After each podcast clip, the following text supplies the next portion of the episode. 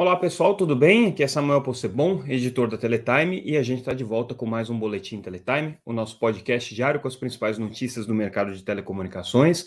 Hoje trazendo o que foi destaque nessa terça-feira, 4 de julho.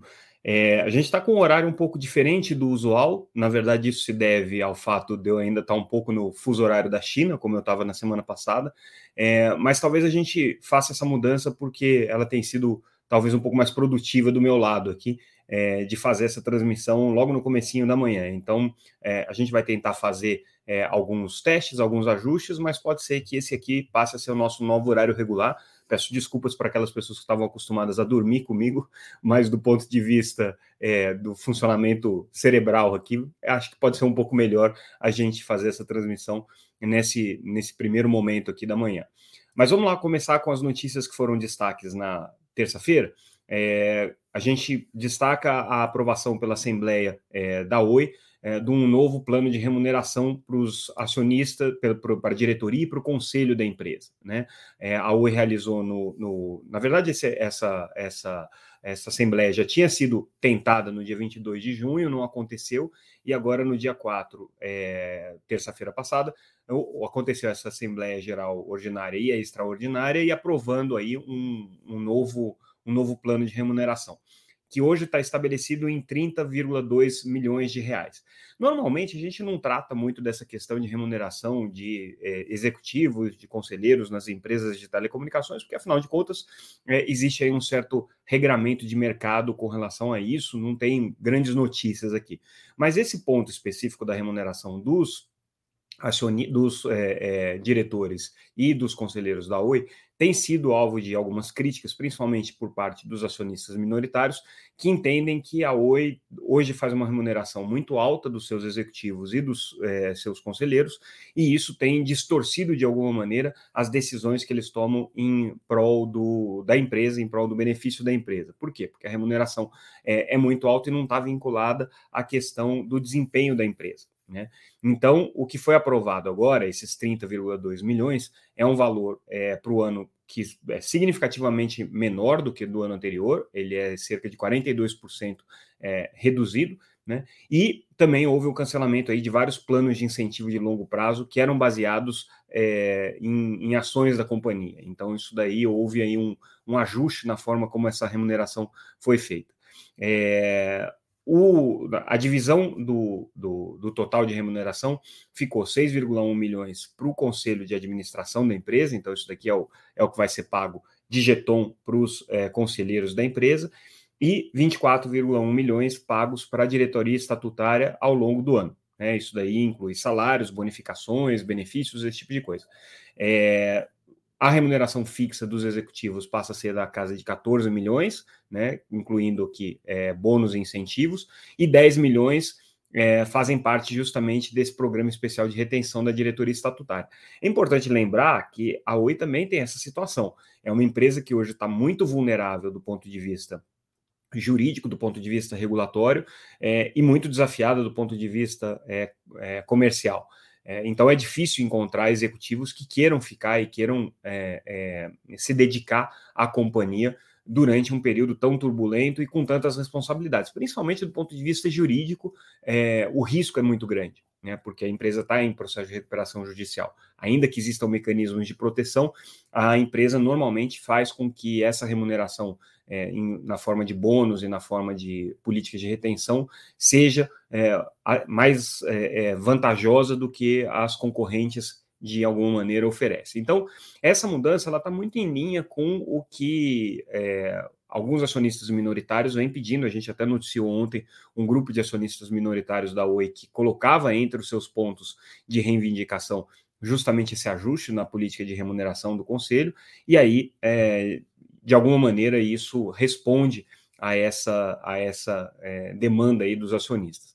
Vamos ver se é, com essa nova política aí, a Oi consegue apaziguar um pouco a relação com os minoritários, que obviamente está vinculada a uma questão mais complexa, que é a questão é, do, do, da diluição que eles vão sofrer nesse período. É, e aí, é, com isso, a gente encerra o nosso capítulo 8, mas fiquem ligados, porque nessa quarta-feira, dia 5, a gente deve trazer mais notícias aí sobre a Oi, especificamente com relação à questão do, da, da, da venda é, da infraestrutura de sucatas é, da empresa. A gente teve acesso a algumas informações interessantes, estamos terminando uma apuração, mas é, a gente deve ter novidades sobre isso ainda no dia é, de hoje, nessa quarta-feira aqui, dia 5. Vamos mudar agora de assunto, falar de reforma tributária. Essa terça-feira foi um dia bastante movimentado no Congresso e a gente tem um relato aqui feito pelo nosso é, repórter Marcos Urupá, que acompanhou esse dia de votação na, na, na Câmara dos Deputados. Na verdade, não, não, havia expectativa de votação, mas de intensa negociação na Câmara dos Deputados com relação é, à, à reforma tributária que está pautada para ser é votada até o final dessa semana. Pelo menos essa é a intenção do presidente Arthur Lira da Câmara. Mas, do ponto de vista dos atores de telecomunicações que estavam circulando lá e que estavam é, conversando com os parlamentares, conversando com a imprensa, é, o clima que a gente coletou é de muito pessimismo. Na verdade, não só pessimismo com relação à questão da votação da reforma tributária, porque é, tem muita gente acreditando que vai ser difícil o governo botar ela para votar, tem sido muito pressionado aí pelos partidos do Centrão, é, a negociação política está correndo é, de maneira intensa, isso envolve liberação de verbas, envolve é, a nomeação de cargos, enfim, coisas da política brasileira que a gente está cansado de saber como é que funciona e que o governo Lula está sendo é, especialmente é, desafiado aí nesse período de votação da reforma. Mas do ponto de vista de telecom, a preocupação maior é que, apesar do setor ter levado vários pleitos para o é, relator Agnaldo Ribeiro, ter colocado isso de maneira pública por meio de suas associações, a Conex se manifestou, a Telcomp se manifestou, a Feninfra se, se manifestou, todas as associações que orbitam em torno do setor de telecomunicações. É, não houve até agora uma sinalização por parte do relator é, de qual vai ser o impacto efetivo é, da reforma tributária no setor de telecom. Claro que é, todos os setores estão passando pela mesma dificuldade, não é uma dificuldade específica no setor de telecom, mas nós somos um noticiário especializado em telecom e as empresas que estão lá fazendo é, o lobby são empresas de telecom. Então é aqui que a gente está centrando as nossas atenções. Principal preocupação o setor não sabe qual vai ser o impacto é, do imposto de valor adicionado que vai ser colocado, pelo menos esse é, nacional, que vai incluir PIS, COFINS é, e impostos federais, é, de que maneira que esse é, é, imposto vai afetar o setor de serviços de uma maneira geral, especificamente o setor de telecomunicações. Essa é uma preocupação que a nossa reportagem levantou junto aos interlocutores aqui com quem a gente conversou. Uma outra preocupação é com o fato de que o setor de telecomunicações não está é, contemplado entre aqueles setores considerados essenciais, apesar de constitucionalmente ser um setor essencial, de, do ponto de vista da lei complementar que trata do ICMS, ele ser considerado serviço essencial. É, nesse caso especificamente aqui, ele não está sendo é, olhado como um setor essencial e que vai receber um regime tributário diferenciado. É, e isso preocupa bastante o setor, porque abre margem justamente para que você tenha uma oneração da carga tributária no setor de telecomunicações, né, sendo ele comparado com outros setores não essenciais e que vão ter, é, eventualmente, uma majoração é, tributária. Uma outra preocupação que o setor continua tendo é com relação à questão é, do FUST, FISTEL e das CIDs, das contribuições, de que maneira que isso vai ser resolvido na reforma tributária, porque esse é um, um ponto importante da, da, tributação no setor de telecomunicações e que não está sendo tratado. O setor de telecom paga um FUSH, um fundo de universalização específico, que é 1% da receita, paga é, Fistel, que é o fundo de fiscalização, é, paga, que é um, um, um, valor bastante alto, e nesse caso não é nem percentual da receita, é em termos do tamanho da base, paga é, o Funtel, que é o Fundo de Desenvolvimento Tecnológico de Telecomunicações, meio por cento em cima da receita, paga as contribuições com Decine e contribuição do desenvolvimento da radiodifusão pública, também é, baseadas no Fistel, mas é um valor é, elevado que, que é recolhido pelo setor. Então, no bolo geral, você tem aí uma quantidade é, superior a 3 bilhões de reais pagas é, anualmente, aliás, mais que isso, 6 bilhões de reais pagas anualmente, 3 bilhões só do Fistel, é, nessas taxas e contribuições que não estão previstas aqui na reforma tributária. Então, o setor ainda não se viu contemplado, ainda não viu como que vai resolver os seus problemas tributários específicos e está na incerteza de, de que maneira é, o imposto único, o imposto é, é nacionalizado, vai impactar é, os serviços de telecomunicações. Por isso, a grande preocupação aqui do setor de telecom.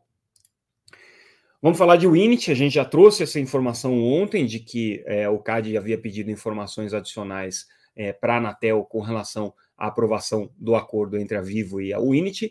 E a novidade é que a Anatel anunciou é, uma reunião extraordinária que vai acontecer no dia 18 de agosto, ou seja, daqui a mais de um mês, é, para discutir esse tema. O assunto está sob a relatoria do conselheiro Alexandre Freire, é, com é, quem a gente já teve a oportunidade de trocar algumas ideias, é, trocar algumas ideias, algumas é, é, informações, e a gente sabe que o conselheiro Alexandre está buscando aí um processo de autocomposição.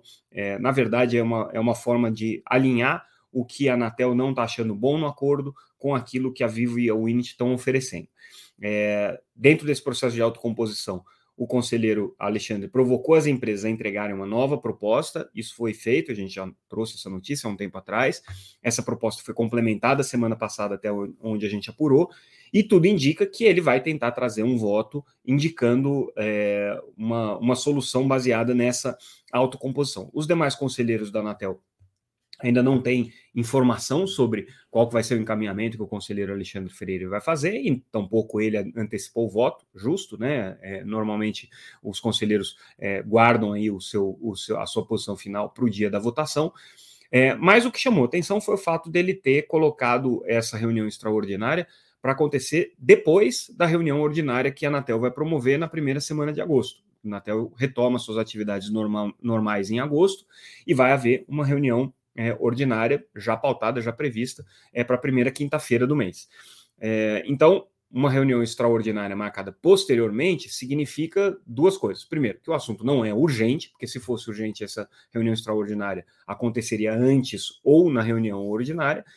E depois que provavelmente vai ser um voto muito extenso, muito longo, é, e que o conselheiro vai querer atenção total do restante do, do corpo é, dirigente da agência para analisar essa questão como a gente imagina, é um assunto extremamente complexo. O conselheiro Alexandre Freire está desafiado aí nesse, nesse processo, é o primeiro processo realmente é, complexo que ele é, relata desde que ele assumiu a posição de conselheiro da Anatel em novembro do ano passado, e tem muita expectativa, porque, baseado aí na sua decisão, é, a, a, o futuro da Unity vai ficar é, direcionado aí para um lado ou para o outro. Né? Se ela conseguir a aprovação do acordo com a Vivo, vai ser provavelmente a sua principal cliente, e é muito provável que aí na esteira desse acordo venha um acordo com a TIM também é, para a repartição do espectro, é, a depender, claro, dos condicionantes que vão ser colocados. É, e se é, o acordo não for aprovado, aí a gente vai ter que ver se a Winit vai ter condições de sustentar a sua posição como um player competitivo sem esse é, operador âncora e é, qual que vai ser o encaminhamento dado no caso da empresa vir a desistir da operação do serviço. A gente não está fazendo só uma especulação, a gente já tinha ouvido da própria Winit essa possível dificuldade caso o acordo com a Vivo não seja aprovado, mas claro que isso é, foi numa outra circunstância. Quando a Anatel realmente tomar sua decisão, é que a gente vai ver. E a Winit lembrando, é a empresa que deve figurar aí como a quarta força competitiva ou viabilizar uma quarta força competitiva em relação às demais operadoras Vivo, TIM e Claro. Só que nesse caso especificamente, ela está fazendo isso se aliando a Vivo, eventualmente a TIM também, é, na, na, é, na no, part, no, no, compartilhamento do seu espectro. Então, é, é uma questão é, competitiva aí que, que fica é, desafiada e que a gente vai ter que ver como é que vai ser o encaminhamento disso. Mudando agora é, de assunto, a aprovação do orçamento da Anatel para o ano de 2024. Claro, lembrando que esse é um orçamento que a Anatel encaminha para o Ministério do Planejamento, que vai encaminhar para o Congresso, que vai ser aprovado é, na lei orçamentária para o ano que vem. É, pode ser ajustado durante esse período, certamente não vai ficar nesse patamar, mas o que a Anatel está pedindo nesse momento é, são 643 milhões de orçamento para 2024. Lembrando que boa parte é, das despesas da Anatel são obrigatórias, ou seja, é o gasto com pessoal, aí da ordem de 426 é, milhões de reais, e aí o restante fica é, dividido nos gastos é, discricionários da, da, da, da, agência. Ela, a maior parte dos gastos é na administração da, da, da Anatel, na casa aqui de 126 milhões de reais.